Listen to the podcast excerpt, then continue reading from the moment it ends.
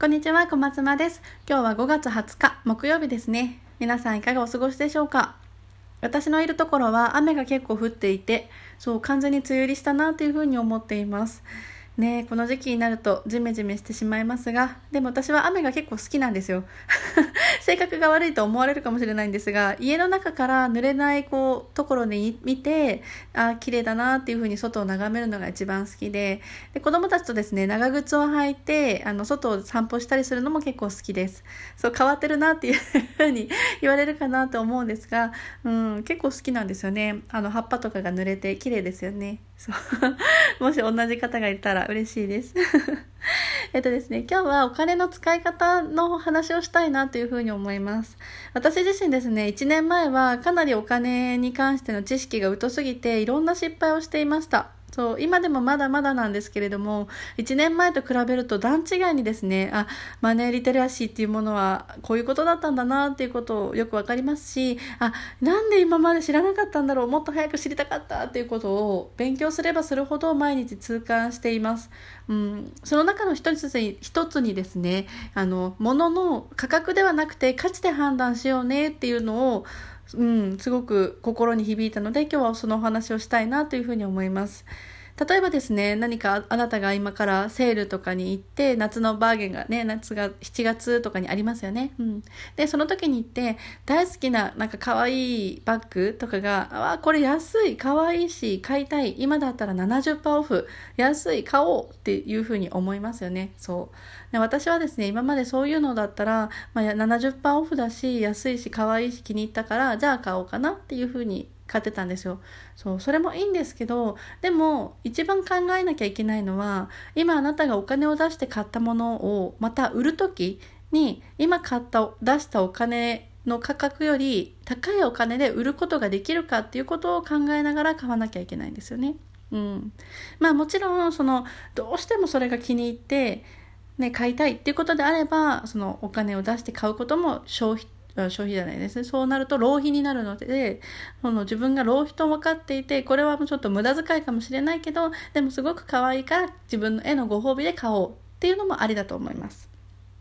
あとは、うん、そうだな、カバンが壊れてきてしまったし、あ、これだったらまあいいかなって思って買うっていうのも消費としてありだと思います。そう。ただ、何かを物を買う時って自分の一生懸命働いて稼いだお金旦那さんが一生懸命働いて稼いできてくれたお金を使うことになるので自分が例えばそうだな2000円のお財布とかカバンを買うってなった時に例えば時給1000円で働いてたら2時間の労働をしたものと引き換えてそれがうん本当にそれぐらいの価値があるものなのかっていうところを考えて買った方がいいんじゃないかなっていうふうに思います。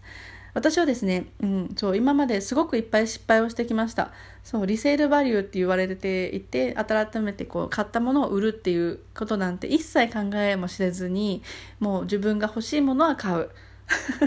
海外とか行ったらねなかなかそのね出会えないじゃないですか。自分が欲しいって思ったのを日本帰って買わなきゃあ買わなきゃよかったな買えばよかったって思ってもまた海外に行って買うなんて大変でできないですよね。うん。なのでなんか悩んだら買うっていうのをなんか CA 時代同期と約束事じゃないですけどしていて海外で悩んだらじゃあ買う、うん、ってことをしてたんですよね。でその結果ですねやっぱり物が溢れてくるんですよ。で引っ越しとかも結構していたのでじゃあ引っ越そうってなった時にそれを売ろうとしたらもう本当にゴミみたいな価格でしか売れなかったりなんかあれこれ高かったのにこんな値段みたいな感じですごく後悔したんですよね。うん。でもちろんですねその自分が結構使い倒してまあこれはいっぱい使ったけどまあ満足だからまあいいかなみたいななんかいろいろその感情の面はあると思います。そうこれはすごくお気に入りだったからまあいいかとか。あのこんまりさんも言ってますよね。心がときめくものはいいとしてときめかないのは捨てるか売るかねあげるかしましょうみたいな話で断捨離でもあると思うんですけどそれに共通してですねあのまずは買う時にですねそう自分が心がときめくものでもいいと思いますがときめくものを買うんだったらちゃんとその自分のお小遣いであったり余剰資金から出してるのであるあれば OK だと思います。でもなんか、まあ、リボ払いだったりとか、ボーナス払いで買おうとかいうのはちょっと、それは違うんじゃないかなっていうふうに思うところがありますね。うん。そう、お金の使い方をね、今まで知ってるって自分は思ってたんですよ。そうでも今まで使い方をそうやってやってたのはあ私はこれはお金の捨て方をずっと学んでやってたんだなっていうふうにすごくすごく後悔しました。うん、なんか今までそのドブに捨ててきたお金を今残ってたらあ子どもたちに無理なく習い事もさせてあげられたかもしれないとか子どもたちが欲しいものを買ってあげられたまあ、物を買うっていうよりは子どもたちと一緒に、うん、外国にいっぱい行っていろんな世界を見せてあげられたかもしれないとか。うん、あとは家族がお金に困った時とかにあ私これだけ出せるから大丈夫だよっていう保険みたいな形でお金を貯めておくこともできたかもしれないとか。そういろんなことを考えると私がその何でしょう子供に習い事をさせるために貯めておきたいお金を使ってまで今買おうとしているものは必要なんだろうかとかうん。を考えるとですねそう何にも買わなくていいんじゃないかなっていうふうになってきてかなり物欲が減りました。そうなんですよ。で今持ってるものもそうずっと使わずに置いてたらどんどん価値が下がっていくじゃないですか、うん、バッグとかメルカリとかでもね何年か前とかにこれ何年前購入のものですかとかいろいろコメントでやり取りすることとかもあると思うんですけどやっぱり1年前とかに買ったものの方が高く売れますしもう何で何十年前とかね何年前に売ったブランドバッグなんていうのものは本当に安い価格でしか売れないとかもありますよね。うんなので物を買う時その消費とかはまあいいと思うんですよね食べ物とか。うん、娯楽のためとかねでも何かそのそうだなブランドバッグを買うであったりこう大きなもので言うと車とか家とかですよね、うん、そういったものを買う時に自分が将来どういうゴールにたどり着きたいのか。私で言えば将来はですね子どもたちと一緒に家族と一緒にいろんな世界を見て飛び回りたいとか子どもたちが反抗期になったら あの海外に連れて行ってこんなに世界広いんだよっていうことをちゃんと教えてあげたいっていうのが目標としてあります。うん、夫とですねのスペインのサグラダ・ファミリアをゆっくり見たいとか。そう。そのために考えた時にそこまでして今持っているものっていうのは必要なのかなっていうことを考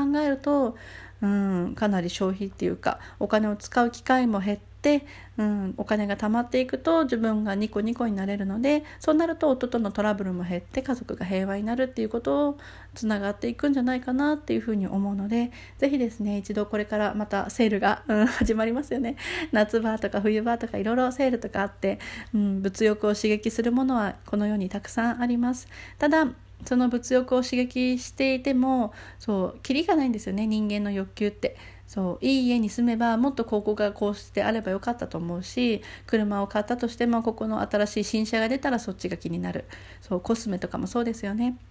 いい成分が入ってるものがどんどんどんどん出てきてどんどんどんどんこう目指せば目指すほど価格帯も高くなってきてしまって。そう。でも自分の終点っていうところはどこなんだろうとかいうところがしっかり決まっているとそういうことに惑わされなくなるんじゃないかなというふうに思います。そう私もねまだまだ、その辺はブレブレだったりするところがあるんですが一応ですねそのリセールバリューを考えるというところでは消費は減ってきたのでそう一緒に頑張って まずは消費を、うん、抑えていくところから頑張って笑顔になっていきましょう。って言ってね今日さっきチョコ買っちゃったんですけどね。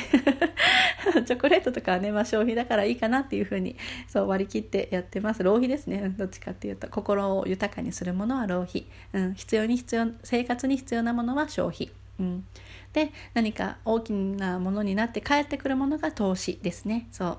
なのでこの3つ浪費と消費と投資っていうところをしっかりと私も考えていきたいなというふうに思います。はい。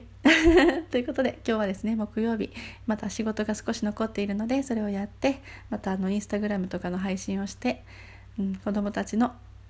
用意とかもありますね。そうそう。いろいろやってからあっという間に子供たちが帰ってくるのでパパッと終わらせたいなというふうに思います。いつも最後まで聞いてくださってありがとうございます。今日も一日頑張りましょう。それではまた。